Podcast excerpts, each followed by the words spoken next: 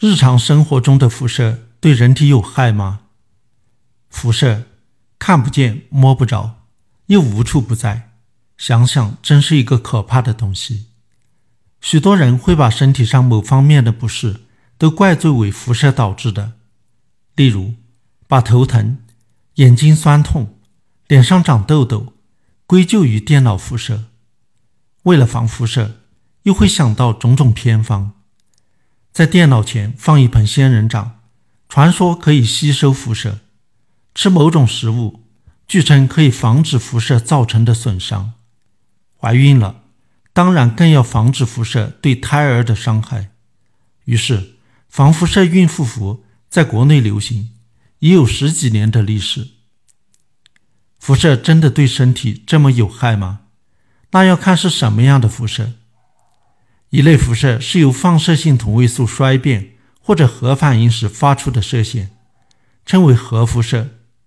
有的核辐射射线穿透性很强，能够穿透皮肤进入人体，对人体组织、器官造成损伤；有的射线穿透性很弱，衣服就能把它们挡住。但是如果放射性物质被吸入人体，与人体组织有零距离接触，它们发出的射线也能对人体组织、器官造成损伤。日常生活中能够接触到的核辐射主要是宇宙射线，越到高空，宇宙射线越强，防不胜防。高空飞行每小时受到的辐射量大约是零点零一毫西，飞十个小时相当于接受一次胸透拍片。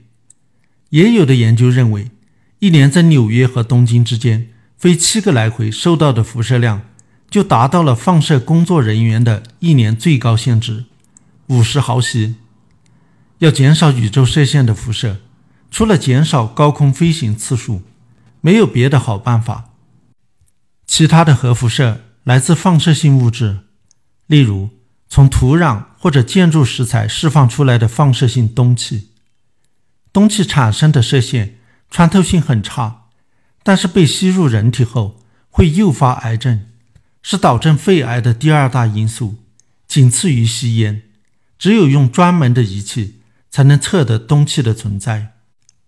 另一类辐射是由电磁波产生的，按照频率从低到高按次序排列。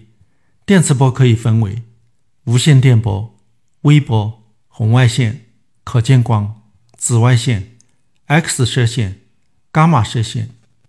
频率最高的伽马射线其实是核辐射射线的一种，它和 X 射线的穿透力极强，可以进入到人体的内部，并与体内细胞发生电离作用，叫做电离辐射，能对人体组织造成损伤。日常生活中，伽马射线不容易碰到，X 射线在家庭中主要来自显像管电视机和计算机显示器。显像管中的电子在高速运动中不可避免的会发射 X 射线，不过强度很低。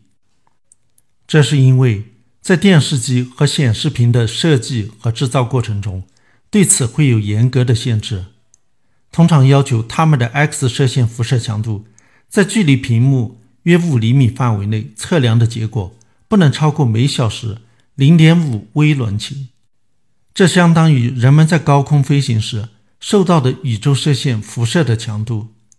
当然，人们在使用电脑和看电视时，不可能距离屏幕那么近，实际受到的辐射要低得多。何况，现在普遍使用液晶显示器和电视机，它们没有显像管，就不存在 X 射线辐射的问题了。紫外线虽然不是电离辐射，但是能够打断化学键。同样能够损伤人体组织，只不过紫外线的穿透能力不强，会受损的是人体表面的皮肤、眼睛等等。日常生活中的紫外线主要来自太阳光，只要做好遮阳，例如打阳伞、戴太阳镜和在皮肤裸露部位涂防晒霜，就可以防止紫外线的伤害。可见光以及频率低于可见光的电磁波。不会直接破坏人体的分子，当它们照射到人体时，被人体吸收，它们的能量转移到人体组织，让人体组织局部发热。电磁波的功率越强，携带的能量越高，人体组织吸收后增加的温度也越大，大到一定程度就可能烧伤人体组织。所以，这一类电磁辐射对人体是否有害，取决于它们的功率有多高。我们平常说的由电器发出的电磁辐射。指的就是微波和无线电波，它们的功率远远低于能够把人体组织烧伤的功率。那么，除了烧伤，有没有可能对人体造成其他的伤害，例如诱发癌症呢？世界卫生组织总结了近三十年来的有关研究，认为现有证据并不能确定暴露在低强度的电磁场中会产生任何健康后果。也就是说。大量的研究表明，没有证据能够证明日常生活中遇到的那种低强度的电磁波会影响到人体健康。对大家较为关心的胎儿健康，大量的证据也表明，暴露在正常环境水平的电磁场中，并不会增加自然流产、畸形、低体重婴儿、先天性疾病等有害影响的风险。手机发出的电波。能被贴近它的人体组织吸收，产生加热作用。长期使用手机会不会有健康风险呢？二零一一年，国际癌症研究机构发布一份报告，认为无证据表明长期使用手机能够引起其他癌症，但有限的证据表明能增加神经胶质瘤的风险，因此把无线电频率的电磁场列为可能的致癌物。意思是有一些风险，值得进一步研究。国际癌症研究机构没有定量给出风险，但其引用的2004年的一项研究称，平均每天使用30分钟手机，连续用十年，神经胶质瘤的风险增加了40%。神经胶质瘤是一种脑瘤，年发病率十万人中大约有五个，按此风险每年多两个。美国食品药品管理局对此结果有异议，认为目前的研究不足以确认手机使用与脑瘤存在关联。实际上，在美国手机使用大量增加期间，脑瘤发病率却降低了。其他的研究也得出不同的结果。例如，根据对1990年到2007年间35万8403名丹麦手机用户的分析结果。未发现长期使用手机能够增加脑瘤的风险。二零一六年，美国国家环境健康研究所发布了一项手机辐射与癌症的相关研究的初步结果，再次引起了很多人的担忧。研究人员用和手机信号相同频率和强度的电磁波刺激老鼠，做了两年实验，发现，在雄性老鼠中有两种。恶性肿瘤的发病率有所增加，对照组的老鼠没有发现有长脑部神经胶质瘤的，但是受到电磁波刺激的雄性老鼠中有大约百分之二到三的脑部长了神经胶质瘤，对照组的老鼠大约有百分之一心脏长神经鞘瘤，而受到电磁波刺激的雄性老鼠心脏长神经鞘瘤的比例大约是百分之六到百分之七。但是这项研究结果有两点让人觉得难以理解：第一，只在雄性老鼠中看到了这种变化，在雌性老鼠中看不到，也就是说，受到电磁波刺激的雌性老鼠，这两种恶性肿瘤的发病率并没有增加。为什么会出现性别差异？很奇怪。第二，受电磁波刺激的雄性老鼠的平均寿命反而比对照组的要长。两年的实验结束后，对照组的雄性老鼠有大约百分之三十还活着，而受电磁波刺激的雄性老鼠反而有近一半还活着。这岂不是意味着打手机还能长寿？其实，这种动物实验结果是不是能够应用到人身上，是很值得怀疑的。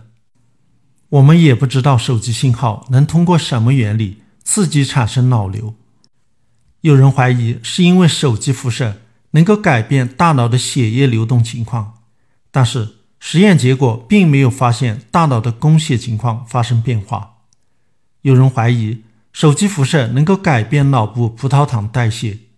有一项研究发现，使用手机的时候，用手机的那一侧大脑的葡萄糖代谢比另一侧高。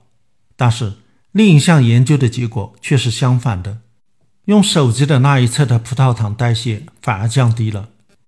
所以，即使哪一天真的确认了使用手机会增加脑瘤的风险，如果不能找出是什么原理的话，那么也不能证明脑瘤就是手机导致的，因为只是靠相关性，不能说明就存在因果关系。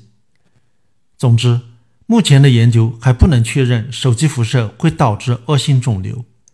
如果你担心的话，可以采用一个简单的做法来预防，那就是使用手机的免提对话功能，或者是使用耳机接听，这样手机信号对脑部的辐射就大大减弱了。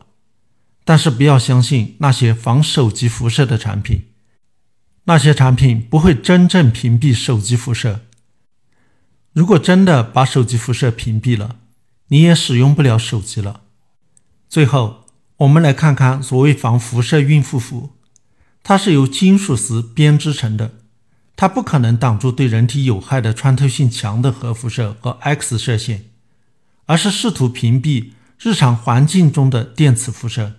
但是，日常的电磁辐射是波长比较长的微波和无线电波，它们能够发生绕射。如果防辐射服不是全身全方位包裹，而是像孕妇服那样穿，那么电磁波还是能够从领口、袖口、下摆等开口处进入人体，挡不住。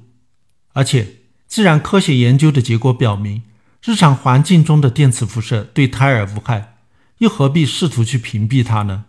所以，只有在中国，与宁可信其有，不可信其无的传统保胎观念相结合，所谓防辐射孕妇服才有市场。出了国门，就难得一见了。